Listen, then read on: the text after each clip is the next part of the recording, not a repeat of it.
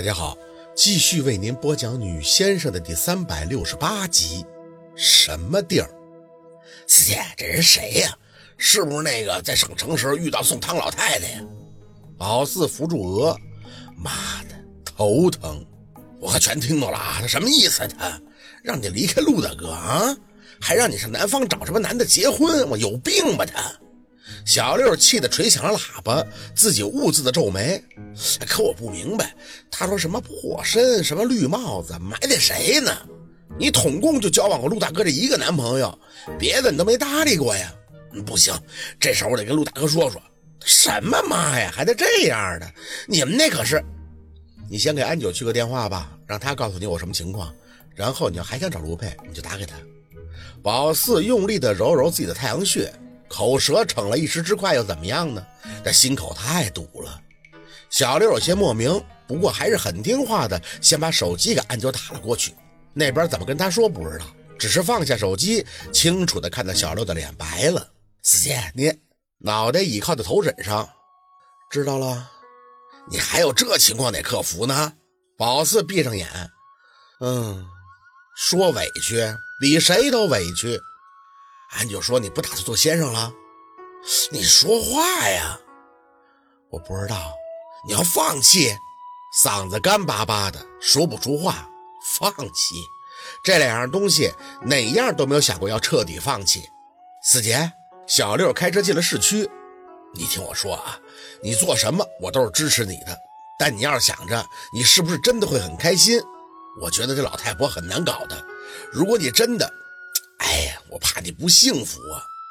还行，小六最起码不像安九那么极端。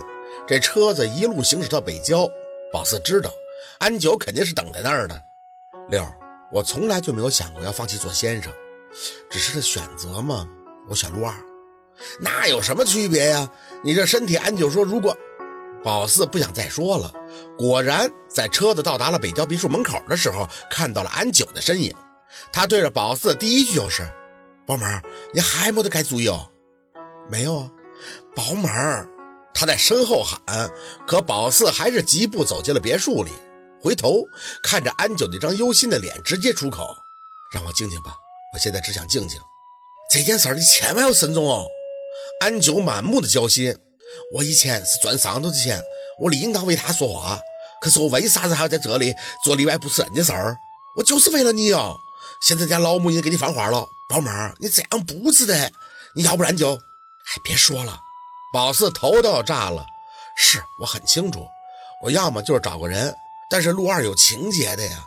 他以前就有过忧郁症，这种事一开始他会自我洗脑说不在乎，以后呢？以后是不是就得时不时拎出来吵一通啊？这老鼠屎一样的恶心人。我爱陆二，我的爱也容不得瑕疵啊，我不会找别人的。就因这个，你就要放弃你自己奋斗的一切了？安九表示难以理解，不是放弃。宝四强调，是我选择的话，我会选择他。那天我想的是，我选择陆二就要放弃做先生，这感觉让我每天都很痛苦。但我现在就觉得，为什么破了身就是放弃呢？谁说破身就不能做先生了？谁规定的呀？你这说法总不是空穴来风，宝妹儿，你不要自己骗自己了。你要是跟上头来一回，那个就会一无所有了，身体会差，宝妹儿啊！我不想听，宝四不想听，闷着头直接上了楼，回手就甩解了书房的门。很多东西憋在脑子里，差一点儿，总是想不清楚。想问为什么呀？为什么要搞得这么复杂？为什么非得要做出所谓的选择呢？OK，选择不怕，但是宝四不想放弃呀。很抓狂地坐到陆佩的老板椅上，红着眼，忽然就对上了那个之前摆弄完随手放在一旁的盒子身上。高人嘴里呢喃着，宝四走上前，拿过盒子，又开始迅速地推出数字，嘎嘎声不停地响起，快速地推着试着。你不是高人吗？你告诉我答案呀！这答案是什么呀？盒子里你究竟留了什么呀？抑郁症这个东西，但宝四觉得他也要有了。不是狂躁症，这个病像是一秒一秒无声的蚕食着他。一开始想的很简单，但后来却开始面对越来越多的后果，甚至蹦出来了很多人。他们生怕你是个聋子，拎着你的耳朵告诉你这些倒霉催的后果。宝四不想听，不想纠结，可太多的为什么，太多的不可以，怎么就能把人的心神搅和得如此凌乱呢？开呀！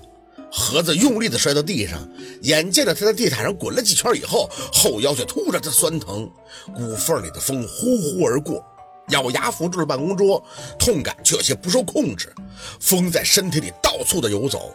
有的甚至已经滚到了皮下，肉眼就能清楚地看到小臂的皮肤下像是有个鸡蛋在胡乱地滚动，所到之处皆是麻寒酸涩，嘴里发出嘶嘶的声音。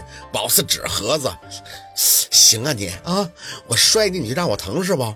你是什么高人你？睚眦必报！”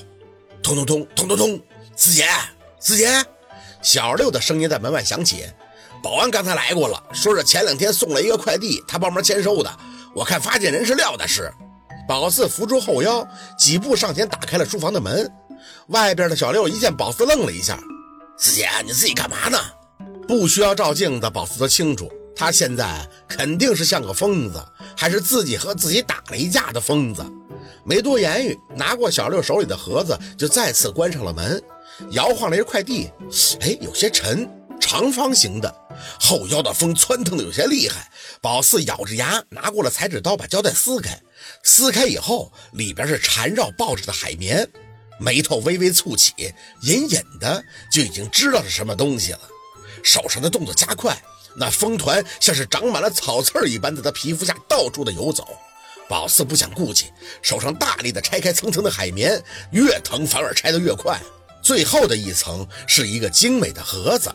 打开了盒的锁盖扣，轻轻一掀，寒光顿时就在眼前一闪，双眼本能的一眯，满眼惊讶的看着入眼的匕首，通体银色，双锋刃，刀身有图腾纹绣，刀柄还有颗威风凛凛的虎头，眼睛的地方则镶嵌了两颗红色的宝石，真是大有大杀四方之感，整体精致却又不失霸气，漂亮，哎呀。身体的痛感还是让宝四机灵了一下，看了一眼躺在匕首旁的刀鞘，还是伸出胳膊想拿起来看看。身上的风又开始在胳膊上乱滚，在宝四接触到匕首的瞬间，居然整个滚到了手掌那里，硕大的像是一个包，让宝四无端的握住了一个馒头，心里窝火。宝四索性就让那风团一把握住匕首的刀柄。嗖的一阵闪电流过，掌心下的风团在遇到这股冰凉时夺路而逃，直冲脑门。手心很疼，貌似握住了千年的冰霜，但是脑门很热，被风团冲得似乎要分分钟炸开。